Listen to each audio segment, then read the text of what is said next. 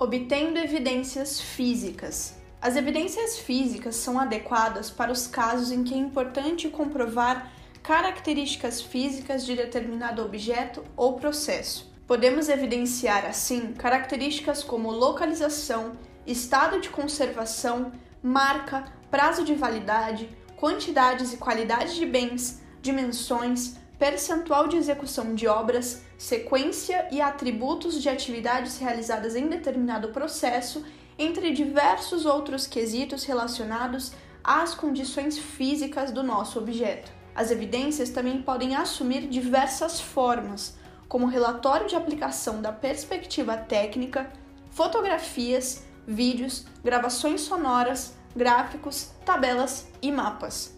Como em geral essas evidências são obtidas diretamente pelo auditor, costumam ser mais robustas que evidências obtidas indiretamente, como as testemunhais. Por isso, frequentemente essas técnicas são utilizadas para corroborar percepções e opiniões coletadas por meio das técnicas de evidências testemunhais. Vamos tratar nesta sessão de três técnicas utilizadas para obter evidências físicas: a observação direta, inspeção física e sensoriamento remoto. Observação direta. Utilizamos essa técnica quando queremos coletar informações sobre situações dinâmicas que estão ocorrendo em determinado momento. Assim, seu objetivo é observar, na prática, como determinados eventos ocorrem, como as pessoas e ou os equipamentos executam as tarefas relacionadas ao objeto. Desse modo, a observação direta pode ser aplicada em qualquer contexto dinâmico, como atendimento ao público, prestação de serviços médicos e educacionais, execução e fiscalização de obras, armazenamento e dispensação de alimentos e remédios, entre diversas outras situações. A maior vantagem de utilização dessa técnica é que o auditor obtém a evidência diretamente, sem depender da opinião de terceiros compreendendo o contexto no qual o objeto está inserido e observando coisas que talvez os agentes entrevistados não falassem, seja por vontade própria, esquecimento, falta de atenção a aspectos importantes ao controle ou incapacidade de relatar acontecimentos complexos. Como desvantagem, temos que a técnica é executada por seres humanos, suscetíveis a interpretações e vieses, além de que a mera presença do observador pode alterar substancialmente a forma como os agentes executam as atividades objeto de estudo. Por isso, devemos ter parcimônia na análise e na utilização dos dados colhidos mediante observação e, na medida do possível, corroborá-los com a aplicação de outras técnicas. A observação pode ser identificada quando o observador se identifica antes da aplicação da técnica ou não identificada, quando ele se apresenta apenas após a aplicação. A técnica também pode ser classificada em sistemática, quando há um roteiro a ser seguido na sua execução, ou assistemática, quando é executada livremente, como nas visitas exploratórias. Os produtos que podem ser obtidos com a aplicação da técnica são os registros da equipe e filmagens, gravações sonoras, fotografias, mapas, tabelas ou gráficos, por exemplo. Diante de sua importância, a observação direta será tema da sessão específica que pode ser acessada aqui. Vamos falar um pouco sobre outra técnica de obtenção de evidência física, a inspeção. Inspeção física. Essa técnica tem como objetivo a constatação in loco da existência física e dos atributos de um objeto.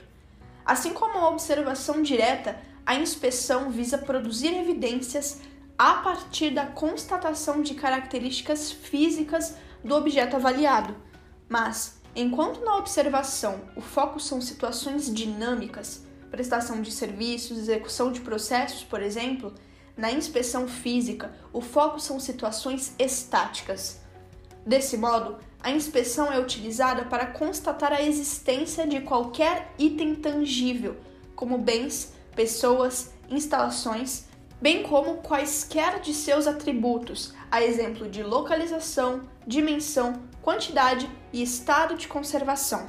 Um exemplo típico de utilização de inspeção ocorre nas auditorias financeiras, quando é essencial verificar as informações constantes no balanço, como na conferência de estoque de produtos e bens do ativo imobilizado. Em contraposição à observação direta, essa técnica não é muito adequada para a realização de visitas exploratórias, pois pressupõe certo conhecimento do objeto para que se possam estabelecer os itens a serem verificados de modo que sua aplicação geralmente costuma ser orientada pelo roteiro de inspeção pré-elaborado.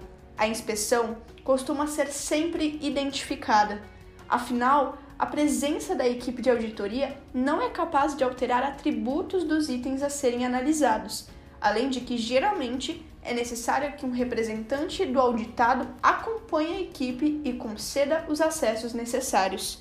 É bom ter em mente, entretanto, que podemos utilizar o elemento surpresa e chegar para aplicar a técnica sem aviso prévio, em caso de suspeita de fraude, por exemplo.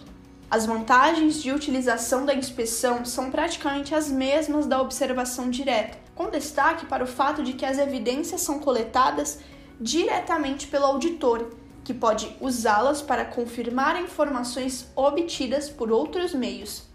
As desvantagens também são bastante semelhantes, afinal, o auditor que aplica a técnica está sujeito à subjetividade e viés, que devem ser mitigados com elaboração de roteiros consistentes e com rigor metodológico. O principal produto obtido com a aplicação da técnica é o relatório de inspeção, que pode ser robustecido com mapas, tabelas ou gráficos e acompanhado de filmagens ou fotografias. Essa técnica também merece sessão específica, na qual trataremos também dos desafios que envolvem sua execução em tempos de auditoria com procedimentos remotos. Se quiser dar uma olhada, pode clicar aqui. Agora, vamos tratar do sensoriamento remoto. Sensoriamento remoto. O sensoriamento remoto tem por objetivo coletar informações de um objeto sem que para isso haja contato direto com o auditor ou equipamento utilizado na captação das informações. Geralmente, os equipamentos utilizados para captar as informações são satélites, aviões, drones ou algum tipo de dispositivo em nível de campo mesmo. As possibilidades de aplicação dessa técnica são diversas, relacionadas à captura remota de circunstâncias ou características físicas de um objeto. Assim, os mesmos objetivos pretendidos com a observação direta e a inspeção física podem ser alcançados com o sensoriamento remoto. Só que com essa técnica, as evidências serão obtidas geralmente à distância. Nesse contexto, embora as aplicações mais comuns sejam relacionadas a verificar certos atributos do objeto, objetivo mais relacionado à inspeção física, também é possível utilizar o sensoriamento remoto para observar situações dinâmicas, como na observação direta, desde que utilizada a metodologia correta. O primeiro passo para a utilização dessa técnica é obter o georreferenciamento do objeto de estudo, ou seja, obter as coordenadas que descrevem sua posição sobre a superfície do planeta.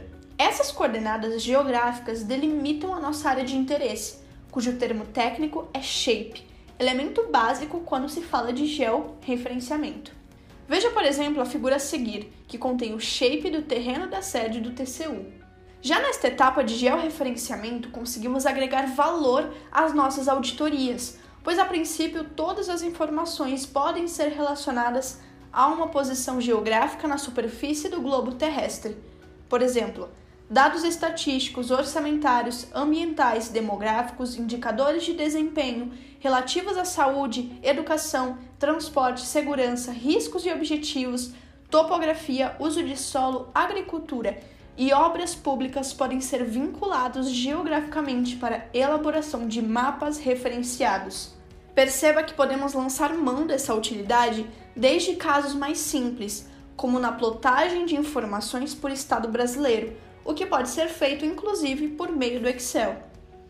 Na internet, há diversos vídeos que ensinam a vincular dados a mapas dinâmicos por meio dessa ferramenta como esse a seguir. Para casos um pouco mais complexos, podemos utilizar os aplicativos da família Google Earth Pro. Esse software é gratuito e permite gerar importar e visualizar os shapes, dados de localização georreferenciada, sobrepostos à sua base de imagens, nos dando a exata noção de como a área de interesse está localizada e disposta na superfície da Terra. Após a obtenção dos dados georreferenciados, podemos realizar o sensoriamento remoto com a escolha da fonte que gerará as imagens de que necessitamos. Apesar de haver na internet fontes de imagem com baixa resolução, Earth Explorer, Landsat Explorer ou Sentinel Explorer, que suprem casos de objetos que tenham suas dimensões na base de centenas de metros, o próprio Google Earth Pro é uma fonte gratuita de imagens com boa resolução que provavelmente nos atenderá na maioria dos casos. Por meio do Google Earth Pro, podemos fazer medições de distância, comprimento de percursos ou áreas com razoável precisão. Esse aplicativo também nos fornece imagens multitemporais em diversos momentos, o que permite identificar as mudanças ocorridas ao longo do tempo devemos ter atenção à data das imagens que utilizarmos para referenciarmos em nossas evidências. Dentro do Google Earth Pro, ainda, podemos obter as imagens disponibilizadas por meio do Google Street View, que são feitas ao nível do solo. Essas imagens já vêm sendo utilizadas pelos auditores há algum tempo para colher, por exemplo, indícios de empresas fantasmas, com imagens dos locais onde supostamente estariam instaladas. Preste atenção, entretanto, se a data de referência das imagens não é muito antiga, de modo a comprometer a qualidade da informação que pretendemos referenciar, devido à desatualização. Além dessas fontes, o TCU tem um contrato vigente para acesso às bases de imagens de alta resolução da Digital Globe, por meio da Visiona, que permite acesso a toda a base de imagens de alta resolução desse provedor que é alimentada diariamente. Caso nenhuma dessas fontes satisfaça as necessidades da equipe, pode ser realizada a contratação de empresas especializadas em realizar a coleta, o processamento, a análise e ou a disponibilização de informações que estejam referenciadas geograficamente. Por exemplo, está em ampla ascensão a utilização de drones por empresas especializadas que podem realizar voos sobre o objeto e fornecer as imagens e informações de interesse da equipe de auditoria, como um levantamento 3D, uma análise do uso do solo ou mesmo uma comparação com os resultados de um voo anterior na mesma área ou com imagens obtidas de outras formas. Um caso de contratação de serviços relacionados a sensoramento remoto pelo TCU ocorreu no âmbito da auditoria sobre o projeto Terra Legal, relacionado à regularização fundiária em que o TCU contratou a análise e o processamento de imagens captadas pela família de satélites Landsat, com o resultado materializado em um laudo para cada uma das mais de 50 mil glebas analisadas. Se quiser saber mais detalhes sobre a utilização de geotecnologias, consulte o site relativo aos procedimentos remotos em auditorias clicando aqui. Assim, finalizamos a apresentação das técnicas para a coleta de evidências físicas. As próximas sessões serão dedicadas ao aprofundamento das técnicas de observação direta e inspeção física. Mas antes, vamos realizar os nossos exercícios de fixação.